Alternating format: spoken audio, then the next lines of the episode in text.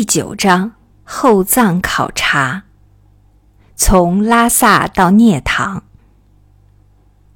到了一九四四年的夏天，我在哲蚌寺学经已经基本结束，报考拉然巴格西的申请也已经提交给寺庙。我开始准备利用假期赴后藏地区考察。我应贵族詹东公子的邀请，先搬到他家的神下居住，同他一同消夏。詹东家族本是后藏的贵族，詹东的父亲原是后藏的官吏。九世班禅被迫出走以后，他就投靠了前藏的达赖政权。前藏政府因此也抬举他，委任他做昌都的总管。一任昌都总管当下来，赚了几十万大洋，于是，在拉萨修了一座很大的公馆。詹东老爷要自己的儿子学习中文和英文，因为他精通双语。当中央特使吴忠信赴拉萨主持十四世达赖坐床大典时，西藏地方政府选派了两位贵族公子任礼宾官陪同，其中一位就是詹东公子。另一位为夏扎公子。我认识詹东公子时，他的父亲已经去世，弟弟加扎活佛正在哲蚌寺学经。詹东公子此时已经是四品官，有个汉语的名字叫做詹逢春。不仅如此，他还跟阿旺堪布的一位汉人徒弟学会了唱京戏。阿旺堪布的这位徒弟说来话长，他的母亲是四川唯一的一位女县长，丈夫去世，只有一个儿子。这位女县长信佛，皈依阿旺堪布，并请阿旺堪布将自己的儿子收为徒弟，带到西藏学佛。阿旺堪布答应了他的要求，把这位公子送进色拉寺学经。不料，此公子从小娇生惯养，过惯舒服日子，无法忍受庙子里的艰苦生活和种种清规戒律。不到两年左右，就离开了色拉寺。他能唱一口京戏，和詹东十分要好。就这样，詹东便从他那里学会了京戏。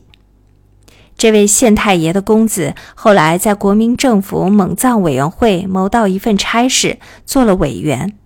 吃喝玩乐的本性依旧不改，在南京时常去夫子庙为戏子捧场。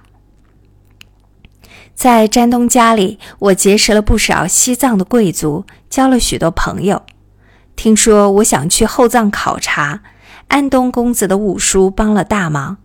正巧他的太太刚从后藏回到拉萨，于是便让我骑了他的牲口赴后藏，解决了脚力。而且价钱极为优惠。这位五叔曾在印度学习无线电，回西藏以后在西藏电报局工作。靠着他的帮忙，我得以前往后藏朝拜考察。本来我是打算自己买骡马旅行，幸好未能实现。如果实现了，还得在路上当一任运泥工。原来从讲堂宫到哲蚌寺的一段路正在维修，凡是从这里经过的骡马都要运七坨泥。我的电报局的朋友派了两位仆人，应了我的名字把差顶了，否则我也难逃运泥的差事。同路上行走的一位红教活佛也被拉去当差，为了修路，把喇嘛不当差的规矩也破了。拉萨向西行的第一站是涅塘，这里是一个小农业区，地势平坦，土地肥沃，不少拉萨的贵族把自己的庄园设在这里。哲蚌寺六大扎仓之一的罗萨林扎仓的田庄就在此处，这儿有专门招待客人的乡村根社，附带提供牲口的草料。然而，这里最有名的还是名闻全藏的杜母庙。藏文叫做卓玛拉康，据说它是由噶当派祖师阿底峡尊者修建的，里面供奉着一尊体积不大的绿度母佛像。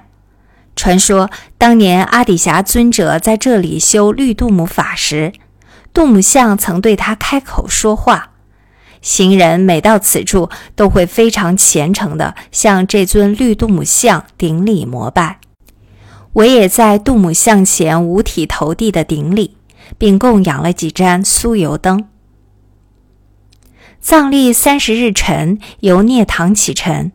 这时晨光初露，寒气逼人，路上结了一层薄冰，马蹄踩上去发出突突的声音。从涅塘到曲水，沿途经过了许多田庄，这些田庄都是西藏贵族的领地。我们沿着拉萨河行走，向对岸望去，只见一片青绿。这里环境优美，农产丰富，是西藏的宝库。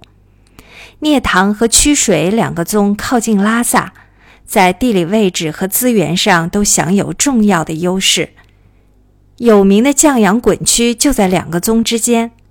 它虽然只是一所破庙，但却不同凡响，因为它正是三大寺的喇嘛每年冬季聚集在一起辩论阴明学的地方。到了曲水，老远就见到两尊碉堡耸立在险要的山峰上。这里地势广阔，拉萨河与雅鲁藏布江在这里汇流。水陆并进，四通八达。坐皮筏子可以一直流到山南的支塘，再远一点可以流到印度洋去。支塘这个地方很有名，前清时驻藏大臣每年都要乘八抬大轿到那里去视察一次。据说有一次驻藏大臣在赴支塘的途中翻山，大概这位大臣从来没有翻过这样的山。当着陪同藏官的面张嘴就开了粗口：“他妈的，这么大的山！”结果传了出去，被藏人笑话。过了河，继续西行，沿途看到不少商人，其中还有拉萨汉商玉胜家的伙计运货去拉萨。一位苹果贩子运着十几坨苹果从山南拉去拉萨贩卖。于是河的两岸都散发着一阵阵苹果清香。苹果在拉萨是给贵族和富人享用的。它出产在竹摩一带，价钱本来不贵，但是运到拉萨以后，一个苹果就要卖上半个卢比，销量还是很可观。另外，山南出产的梨。桃子、杏子、黄瓜等时鲜水果和蔬菜，一运到拉萨，价格也会成倍的向上翻。一条小小的黄瓜可以卖到两个半卢比。